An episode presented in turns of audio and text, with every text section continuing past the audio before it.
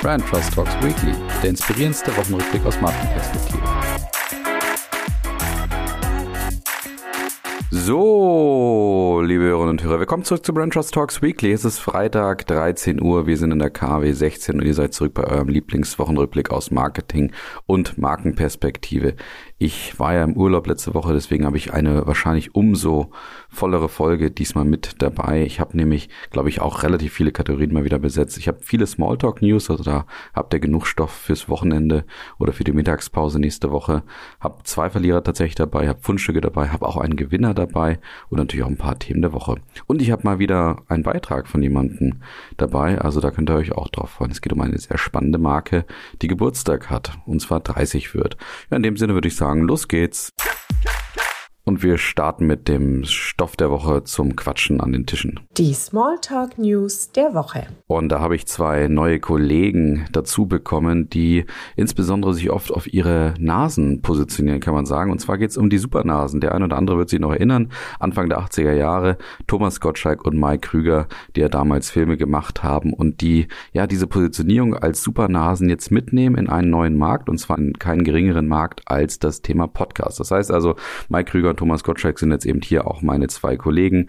Ab sofort, die machen nichts mit uns gemeinsam, nicht, dass man das jetzt hier falsch versteht, aber sie haben einen eigenen Podcast, eben jetzt aufgesetzt, der erstmal bei RTL Plus Musik kommt und dann jeweils eine Woche später auf allen anderen Kanälen auch gelauncht wird. Das heißt, da sieht man so eine kleine Exklusivität, die sich eben RTL Plus jetzt auch rausnimmt. Und was vielleicht auch noch ganz spannend ist, was man vielleicht erwarten kann von diesem Talk. Ich glaube, die beiden werden wahrscheinlich relativ unkontrolliert einfach vor sich hinquatschen, so beschreiben sie es selber auch.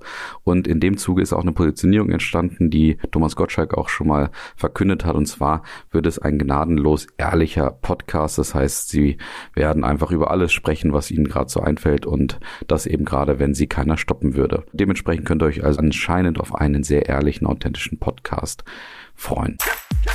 Ja, und aus den 80er Jahren gehen wir in das Jahr 1991 und da ist ja wahrscheinlich einer der Werbesprüchle geboren worden, den, ich weiß nicht, wie oft der schon zitiert wurde in Workshops oder Terminen mit mir. Und zwar, Rider heißt jetzt Twix, sonst ändert sich nichts. Ja, wie gesagt, also glaube ich, ein legendärer Spruch, an den sich viele auch erinnern können und wie gesagt, der oft zitiert wird. Und dort geht es ja, wie gesagt, darum, dass jetzt eben aus Rider damals jetzt eben die Marke Twix wird.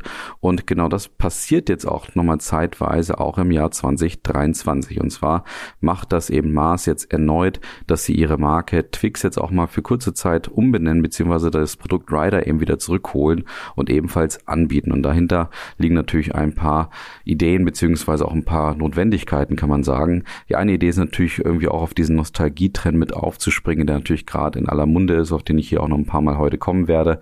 Dementsprechend also auch für den einen oder anderen Nostalgiker, der sich noch an Rider erinnern mag, dann eben auch diesen Schokoriegel nochmal anzubieten. Zweitens ich glaube, dass auch dahinter so ein bisschen das Kalkül steht, natürlich auch wieder in die Gespräche auch mit Einkäufern vielleicht auch zu kommen, gerade vielleicht auch mal auch bei Edeka. Da entsteht natürlich eine gewisse Begehrlichkeit, wenn man jetzt mit solchen Marketingaktionen um die Ecke kommt. Die kann eben natürlich nur Mars beziehungsweise jetzt eben Twix hier auch liefern als Konzern. wie ich ja vor zwei, drei Wochen schon verkündet hatte, war es ja so oder ist ja so, dass Mars jetzt gerade als Konzern mit Edeka nicht ganz auf einer Welle schwimmt und dementsprechend vielleicht dadurch auch so ein paar Anlässe hat, eben auch immer wieder mit Einkäufern und Einkäufern Verkäufern über seine Produkte zu sprechen, auch wenn man gerade aktuell ausgelistet ist.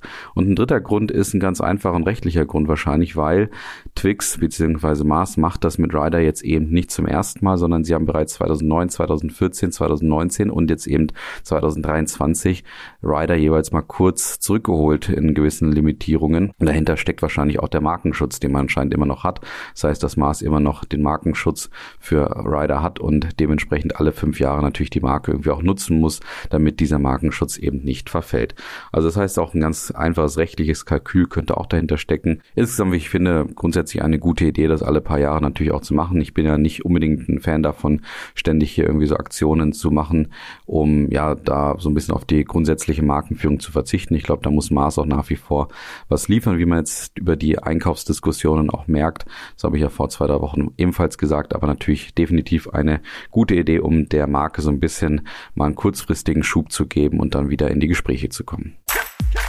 Und aus dem Jahr 1991 bewegen wir uns auch bei den Smalltalk News der Woche in das Jahr 1997. Da wurde nämlich Netflix gegründet und Netflix arbeitet sehr hart daran, dass sie weiterhin ihre starke Stellung in diesem Streaming-Markt nicht verlieren, zum Beispiel auch an Disney Plus, die da sehr, sehr stark eben ja mit wirklich großen Schritten eben hinter der Marke hinterher sind. Und jetzt zum Beispiel wird Netflix definitiv stärker werden, das habe ich selber ja auch schon gespürt, habe ich hier auch schon erzählt, stärker werden, was das Thema Sharing von Accounts angeht und dementsprechend jetzt bald wirklich ihre Offensive in den USA wie auch in Europa eben starten, dass dort da eben gnadenlos ausgesiebt wird, wenn man dort eben das Sharing von Accounts einfach bemerkt. Und dahinter liegt natürlich auch ein langsameres Wachstum bei Netflix, das eben nach wie vor so ein bisschen hinter den Erwartungen gerade Analysten immer wieder hinterher steckt. Man hat trotzdem 1,75 Millionen Leute im ersten Quartal wieder zu Netflix auch locken können. Das heißt, man kommt jetzt auf circa 233 Millionen Nutzerkonten. Trotzdem erwartet man eben etwas mehr. Und wie gesagt, es kommt die starke Konkurrenz von hinten, die eben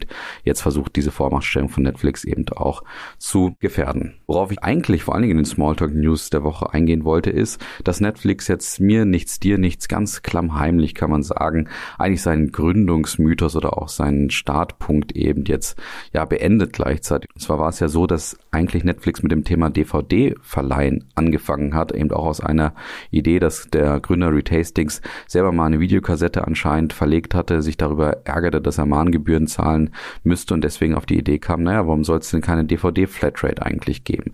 Und das war so ein bisschen die Geburtsstunde von Netflix 1997 und jetzt wird dieser Service jetzt, glaube ich, nicht groß überraschend eben letztendlich auch eingestellt. Und das heißt, so ein Ende eines glorreichen Kapitels in der Hinsicht, beziehungsweise auf jeden Fall Ende mit dem Gründungsmythos von Netflix und jetzt eben voller Fokus auf das, was Netflix aktuell natürlich erfolgreich macht. Das wollte ich euch auf jeden Fall mal mitgeben. Ja, und weiter geht's mit dieser Kategorie. Die Marketing-Themen der Woche. Und da war definitiv ein Thema der Woche die neue Kampagne von Armed Angels, die ja als einer ja der Labels für nachhaltige Mode gelten. Insbesondere muss man sagen in Europa. Und die haben jetzt nochmal nachgelegt, was das Thema Nachhaltigkeit angeht und vor allen Dingen auch was das Thema Marketing rundherum angeht. Und zwar geht Armed Angels jetzt in eine Offensive und verkündet ganz klar, dass es eigentlich nachhaltige Produkte gerade in ihrem Segment einfach nicht gäbe. Und dementsprechend man die Kommunikation radikal ändern wolle und öfter und deutlicher auch gerade die Konsumentinnen und Konsumenten darauf hinweisen möchte, dass eben alles, was du auch kaufst, selbst wenn es bei Armed Angels ist, immer einen Fußabdruck hinterlassen wird und immer irgendwo eine Konsequenz auch für die Welt und den Klimawandel eben doch haben wird und eben Armed Angels jetzt damit viel, viel auch transparenter umgehen möchte. Ja, welche Folgen entstehen denn eigentlich, wenn du eine Jeans, wenn du irgendein Kleidungsstück auch von dieser nachhaltigen Marke letztendlich auch kaufst? Und jetzt gab es natürlich große Diskussionen dazu, ist das jetzt irgendwie nur eine Marketingaktion, was steckt da eigentlich dahinter? Naja, letztendlich ist es natürlich eine Marketingaktion, aber ich finde es sehr smart, was Armed Angels hier macht. Sie machen das aus einer Position der Stärke heraus. Sie sind da gut positioniert. Sie werden selbst von kritischen Medien hier als glaubwürdig angesehen oder als eine der Marken angesehen, die bei dem Thema definitiv vorangehen. Und dann natürlich so die nächste Stufe zu zünden und vor allen Dingen auch ein bisschen das zu machen, was ich hier öfter mal auch sage, nämlich so ein bisschen die eigene Imperfektion auch zu zeigen, dadurch authentischer zu werden, dadurch eben auch nachzuweisen, beziehungsweise so ein bisschen diese Ehrlichkeit vielleicht auch zu zeigen, ja, nicht irgendwie über Marketingaktionen immer vorzugaukeln, alles, was du machst, hier ist super nachhaltig und toll und so weiter weiter, sondern einfach darauf hinzuweisen, es ist nicht immer alles super, was, was da auch letztendlich eine eigene Marke auch versucht zu tun, sondern auch das hat eben einen Hintergrund beziehungsweise eben hinterlässt einen Fußabdruck. Das ist eine sehr schlaue Positionierung, dass man sich da so ein bisschen versucht auch nochmal zu differenzieren von den ganzen Marken, die natürlich da auch aus dem Boden sprießen. Und eine klare Leistung, woran man auch merkt, dass Armed Angels da vielleicht nochmal in so eine neue Zeit einfach auch startet, ist, dass man jetzt ganz klar auch gesagt hat, dass Retouren aus dem Online-Shop eben ab Mai kostenpflichtig werden. Das haben jetzt schon einige Marken inzwischen auch gemacht. Auch Armed Angels geht in diese Richtung, hat aber dabei auch betont natürlich, dass wenn irgendwelche Defekte einfach an der Kleidung auch sind, dass man dann natürlich auch eine kostenlose Retour nach wie vor auch anbietet. Also auf jeden Fall spannende Aktion von Armed Angels, da jetzt wirklich gnadenlos ehrlich zu werden und das Ganze auch über eine Marketingaktion entsprechend zu verkünden. Sie positionieren sich, wie gesagt, darüber nochmal über den anderen Marken, können das aber sehr glaubwürdig machen, zeigen in eine authentische, eben so eine imperfekte Art und Weise und das kann natürlich unheimlich Sympathie und auch nochmal Glaubwürdigkeit kreieren, weswegen ich glaube, dass das eine gute Aktion sein wird.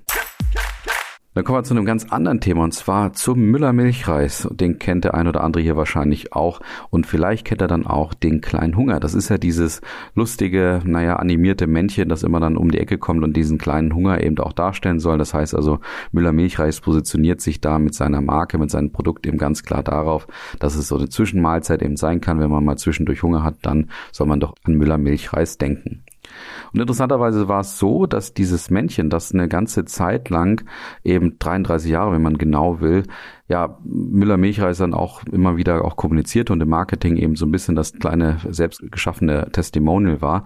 Und das hatte man dann 2020, aus welchen Gründen auch immer, irgendwann da mal eingestellt und hatte dann wahrscheinlich überlegt, auch komm, wir müssen mal was anderes machen. Und anscheinend merkt man jetzt bei Müller auch, das war gar nicht so eine gute Idee, das war vielleicht sehr innenzentriert gedacht oder vielleicht auch aufgrund dessen so umgesetzt, weil man selber diesen armen kleinen Hunger irgendwie nicht mehr sehen konnte. Deswegen hat man versucht, was anderes zu machen. Und knapp drei Jahre später gibt's da die Rolle rückwärts und der kleine Müller Hunger ist jetzt wieder zurück. Und naja, man selbst, selbst bei den Agenturen, beziehungsweise bei Müller Milchreis, sagt man eben, ja, der war jetzt im Urlaub. Das heißt, man hat da selber erkannt, dass wahrscheinlich keine so gute Idee war, den eben nach 33 Jahren so klammheimlich wegzulassen. Und ich finde es grundsätzlich eine sehr gute Strategie und eine gute Idee. Nicht so eine gute Idee, dass man irgendwann mal versucht, auf ihn zu verzichten, weil man nutzt natürlich das, was in den Köpfen der Menschen ist. Man nutzt eben diesen integrierten kleinen Hunger, versucht ihn auch irgendwo in die neue Zeit zu bringen. Man merkt das auch in der Art und Weise, wie er jetzt spricht. Der ist noch nochmal humorvoller, nochmal lockerer geworden. Und auch sein Gegenpart, der natürlich diesen Hunger verspürt, der hat ebenfalls so ein bisschen einen moderneren Anstrich bekommen, kann man sagen, in der Art und Weise, wie er sich ausdrückt zumindestens.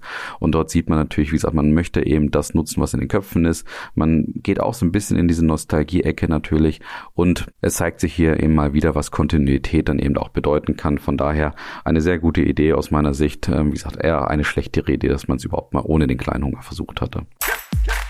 Ja, dann kommen wir noch zu einem weiteren Thema der Woche und das hat die liebe Eva hier aufbereitet, der nämlich aufgefallen ist, ja, die Backstreet Boys, die legendäre, ja, Popband und Teenie-Band der 90er Jahre ist jetzt 30 Jahre alt geworden. Also vor 30 Jahren wurden die ziemlich genau gegründet und dementsprechend hat Eva mal ein bisschen die Marke tatsächlich analysiert und hat mir einen Einspieler geschickt, wo sie die Erfolgsfaktoren der Marke Backstreet Boys mal auf den Punkt bringt, auch erklärt, warum der Nostalgietrend der Marke so ein bisschen in die Karten spielt, aber auch, warum die Marke ja eine gewisse Grenze auch bei einer Zielgruppe auch hat. Dementsprechend viel Spaß mit diesem kleinen Einspieler. Vielen Dank, Eva, für deinen Input hier. Hi Colin, Eva hier. Als größter Backstreet Boys Fan von Brand Trust muss ich dir natürlich heute am 20. April etwas einsenden, denn vor genau 30 Jahren wurden die Backstreet Boys gegründet und die äh, Band wurde zusammengecastet und auch strikt geführt. Also hartes Training. Für jede Frau gab es einen Typ Mann und das Image des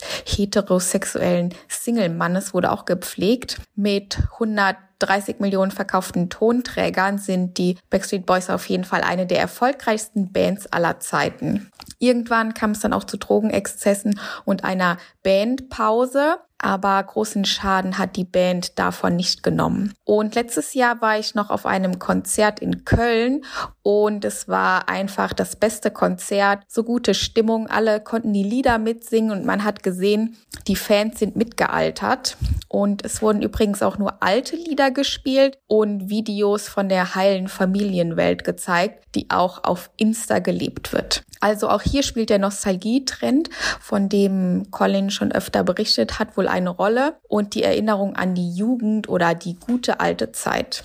Ich habe auch noch bei meinen Gen Z-Kollegen nachgefragt und die Band spielt bei denen gar keine Rolle. Also einige kennen die fünf gar nicht, andere erwarten Lieder bei einer 90er-Party, haben aber gar keinen Bezug. Und ja, wie auch immer, wenn die Backstreet Boys wieder in Deutschland sind, besuche ich auf jeden Fall wieder ein Konzert. Happy Birthday! Und jetzt kommen wir zu einer Kategorie, die ich eigentlich viel zu selten hier derzeit habe. Der Gewinner der Woche. Und da sind wir bei Tim Cook und Apple angekommen, wobei ich wirklich sagen möchte, dass Tim Cook hier der Gewinner ist, weil er hat schon vor, naja, knapp zwei, drei Wochen, das habe ich aber damals nicht unterbekommen, ein durchaus viel beachtetes Interview in der GQ gegeben. Und Tim Cook macht das ab und zu mal, dass er natürlich dann so größere Interviews hat, die ihm aber unheimlich viel Profil dann langfristig auch geben. Und das muss man auch ohne Zweifel sagen. Das passiert hier eben auch bei dem Interview mit der GQ, die ihn eben so einen Tag praktisch begleitet haben und mit ihm über unterschiedlichste Punkte auch sprechen. Und wo man dann immer mehr auch merkt, er ist eben nicht irgendwie nur der operative Manager, der irgendwann mal eben Steve Jobs auch folgte, sondern er ist tatsächlich auch ein klarer Visionär, der auch seine eigenen Ideen, Vorstellungen und auch Prinzipien hat, denen er ganz klar auch folgt. Und man muss natürlich auch sagen, das hat eben die GQ hier auch aufbereitet, dass Tim Cook inzwischen eben nicht mehr derjenige ist, der nur noch da so ein bisschen das Vermächtnis von Steve Jobs letztendlich managt, sondern inzwischen ja Apple auf ein Niveau gebracht hat, was man vielleicht sich auch vor zehn oder elf Jahren nicht unbedingt gedacht hätte. Und so ein paar spannende Aussagen, die eben Tim Cook hier für mich auch zum Gewinner macht, ist einfach, dass er erstens zum Beispiel nochmal klar gemacht hat, ihm ist irgendwann nach sechs Wochen nach dem Tod von Steve Jobs auch aufgefallen, er kann Steve Jobs nicht kopieren, er muss seine eigene Marke finden, er muss die beste Version von sich selbst eben auch werden. Und das fand ich erstmal eine spannende Aussage, wenn es ums Personal Branding geht. Und dann hat er noch ein paar gute Aussagen dazu auch gegeben, was denn die Vision von Apple zum Beispiel sei. Und da hat er erstens darüber gesprochen, dass Apple anscheinend trotzdem immer auch das Interesse hat, dass man eigentlich kein iPhone oder kein ja, Gadget-Junkie sein sollte, sondern dass man auch bei Apple versucht, glaubwürdig Tools zu entwickeln, die eben dabei helfen würden, dass Menschen auch mal ihr Telefon oder eben ihre Produkte auch aus der Hand legen und dass man eben dann auch kritisch seine eigene Bildschirmzeit zum Beispiel auch analysieren sollte. Auch beim Thema Datenschutz, das habe ich hier auch schon öfter mal kommuniziert, ist Apple ja eher, kann man sagen, als diejenigen positioniert, die etwas Gutes versuchen in dem Bereich und nicht so auf das Thema Ausnutzen aus sind und dort ja auch harte Grenzen gegenüber zum Beispiel Meta bzw. Facebook auch eingesetzt haben, was eben bei diesen Marken auch nicht immer ganz so gut ankommt. Aber er sagt eben ganz klar, Datenschutz ist ein absolut wichtiges Thema bei Apple.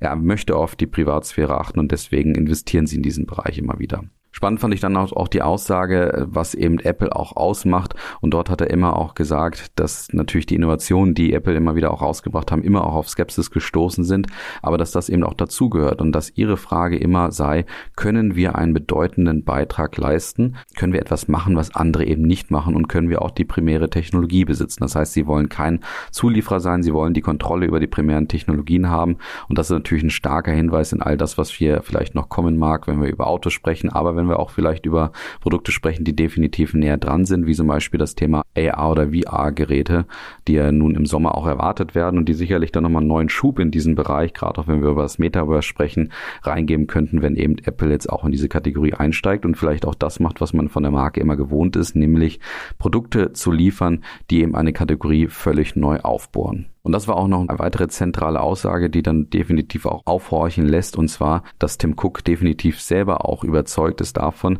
dass so eine weitere Realität schon auch die Zukunft sein könnte. Und er beschreibt das eben, ja, die Idee, dass die physische Welt mit Dingen aus der digitalen Welt kombinieren könnte, das könnte gerade die Kommunikation und auch die Beziehung zwischen Menschen nochmal massiv verbessern. Also es könnte uns dazu befähigen, Dinge eben zu erreichen, die wir sonst nicht erreichen könnten. Und vielleicht könnte man noch einfacher kollaborieren, als das aktuell schon der Fall ist, wenn man ja beim Brainstorm Raum auch mal was hervorzaubern kann, wenn man sich vielleicht auch sieht, wenn man sich nicht im gleichen Raum befindet etc. Und dann kommt noch eine sehr starke Aussage, die fast schon an Mark Zuckerberg auch gehen könnte. Die Idee ist, dass es eine Umgebung gibt, die vielleicht besser ist als die reale Welt. Mit der virtuellen Welt als Overlay könnten wir die Welt noch mehr optimieren. Wir können kreativer sein, wenn es etwas gäbe, das uns bei den Dingen helfen würde, die wir tagtäglich machen, bei denen wir aber nie darüber nachdenken, ob wir sie auch anders machen können. Also das ist, glaube ich, ein ganz deutliches Zeichen, auch in welche Richtung die nächsten Investments von Apple auch gehen würden. Also da können wir uns auf jeden Fall darauf freuen, dass diese neue Kategorie von Apple wahrscheinlich, wie gesagt, auf typische Apple-Manier auch rausgebracht wird. Also da ein schönes Interview von Tim Cook, der ganz deutlich seine eigene Marke nochmal unterstreicht, der aber vor allen Dingen auch die Prinzipien von Apple wunderbar auf den Punkt bringt. Und dann kommen wir noch schnell zu dieser Kategorie. Die Verlierer der Woche. Ja, und da sind wir bei einem bemerkenswerten Interview von Signal Iduna, beziehungsweise vom Chef von Signal Iduna, Ulrich Leitermann, der sich, naja, über eine Choreo der Fans von Borussia Dortmund aufgeregt hat, wo die Fans eben, ja, zum Geburtstag des Westfalenstadions eben von Borussia Dortmund aufgezeigt haben, ja, für immer Westfalenstadion, dass eben dieser Name natürlich immer überdauern wird und das haben sie ihm anlässlich des Geburtstags gemacht. Und Ulrich Leitermann hat es sich dann nicht nehmen lassen, in den Ruhrnachrichten da nochmal, ja, durchaus so ein bisschen bisschen zurückzuschlagen und auch deutlich zu machen, dass es der Marke Signal Iduna oder auch dem Signal Iduna Park überhaupt nicht gut gefallen hat, was die Fans dort gemacht haben, dass man eben Sisyphus-Arbeit betrieben hätte die letzten Jahre und jedes Mal, wenn solch eine Aktion eben aufkommen würde, man natürlich dann auch so ein Stück weit gegen Signal Iduna auch wettert, beziehungsweise gegen diese Aktion wettert und man doch eigentlich bei den Fans auch dankbar sein sollte, dass Signal Iduna 2005 eben als Borussia Dortmund kurz vor der Insolvenz stand, dass man dann da, da war letztendlich und eben die Namensrechte des Stadions übernommen hatte und dadurch natürlich finanziell auch den Verein dabei unterstützt hatte, eben zu überleben. Und da solle man ein bisschen dankbarer letztendlich auch sein. Insgesamt muss ich sagen, schwierige Tonalität auch von dem Signal Iduna-Chef, der sich jetzt hier eben über diese Choreo auch so ein bisschen aufregt und der dann auch gesagt hat auf die Frage, na, man könne es doch mal als PR-Coup auch für einen Tag wieder Westfalenstadion nennen, hat er gesagt, na, das hätten sich die Fans jetzt ähm, grundsätzlich verbaut. Das wäre eine gute Idee gewesen, aber das gibt's jetzt nicht. Also da stellt man sich schon tonalitätsmäßig auf eine interessante Stufe. Und was ich insbesondere auch kritisieren möchte, ich glaube, wenn man so eine Kooperation eingeht, wenn man Namensrechte von einem Stadion auch übernimmt, gerade von so einem altehrwürdigen, mit so einer starken Fanschaft wie bei Borussia Dortmund, da muss man sich auch im Klaren sein, wie man denn diese Marke oder diese Idee, diese Kooperation, diese Marketing-Kooperation auch auf die beste Art und Weise aktiviert und dann so ein bisschen auf Konfrontation mit den Fans zu gehen, ist, glaube ich, nicht die beste Idee. Ich glaube, man ist sich im Klaren, dass es immer schwer ist, solche Namensrechte auch zu übernehmen, dass das eben auch zu einem Bewusstsein in den Köpfen der Menschen wird. Und da muss man sich, glaube ich, andere Strategien überlegen, damit aus diesem ja, Coup auch wirklich eine gute Aktion wird, als dann gegen die eigenen Fans zu wettern. Man nennt das Ganze dann letztendlich auch Streisand-Effekt, der hier vielleicht auch dann einstieg. Über dieses kritische Interview, was vielfach geteilt wurde, hat dann eigentlich Ulrich Leitermann ständig wieder auch daran erinnert, dass das Westfalenstadion eben in den Köpfen der vielen Fans dann nach wie vor vor offensichtlich Westfalenstadion heißt. Das heißt also, er hat eigentlich da viel mehr darauf hingewiesen, als mit diesem Interview vielleicht auch zu helfen, dass es dann doch Signal Iduna Park heißen sollte. Und ein weiterer kurzer Verlierer kommt noch von einer Boulevardzeitung, die ich hier nicht nennen möchte, die auf der Titelseite mit Michael Schumacher geworben hatten und dann dort gesagt haben, Weltsensation, das erste Interview von Michael Schumacher. Und dann ganz klein darunter geschrieben haben, täuschend echt, weil das eben kein echtes Interview ist, sondern man eben eine künstliche Intelligenz danach befragt habe, ja, zu so den brennendsten und prägendsten Fragen, die vielleicht natürlich vielen hier auf der Seele auch brennen. Und das hat jetzt eben diese Boulevardzeitung einmal gemacht und kam dadurch ziemlich in die Kritik, weil weil man deutlich da die Leute auch lockt mit dem Gesicht von Michael Schumacher darunter wirklich Weltsensation schreibt, das allerdings kein echtes Interview ist, was erst auf den zweiten Blick dann deutlich wird. Das Ganze ist eingebettet, muss man sagen, in eine grundsätzliche künstliche Intelligenzkritik oder auch Diskussion, die diese Zeitung eben dort auch aufmacht. Letztendlich für mich aber trotzdem nicht ganz so gut da rauskommt und dann schon deutlich wird, man möchte damit offensichtlich seine Auflage letztendlich auch erhöhen, obwohl die Familie Schumacher auch deutlich gesagt hat, man möchte eigentlich, dass jetzt gerade eben das ganze Thema aus der Öffentlichkeit rausgehalten wird. Und dementsprechend flattert jetzt auch eine Klage seitens der Familie Schumacher in das Haus dieser Boulevardzeitung oder dieses Boulevardmagazins besser gesagt, ähm, ob der Thematik, dass man hier offensichtlich mit dem Namen wirbt, obwohl eben dieses Interview niemals passiert ist. Also definitiv aus meiner Sicht eine kritische Geschichte, die diese Zeitung hier gestartet hat, indem man hier auch nochmal aufgezeigt hat, vielleicht wie man mit künstlicher Intelligenz eben nicht umgehen sollte.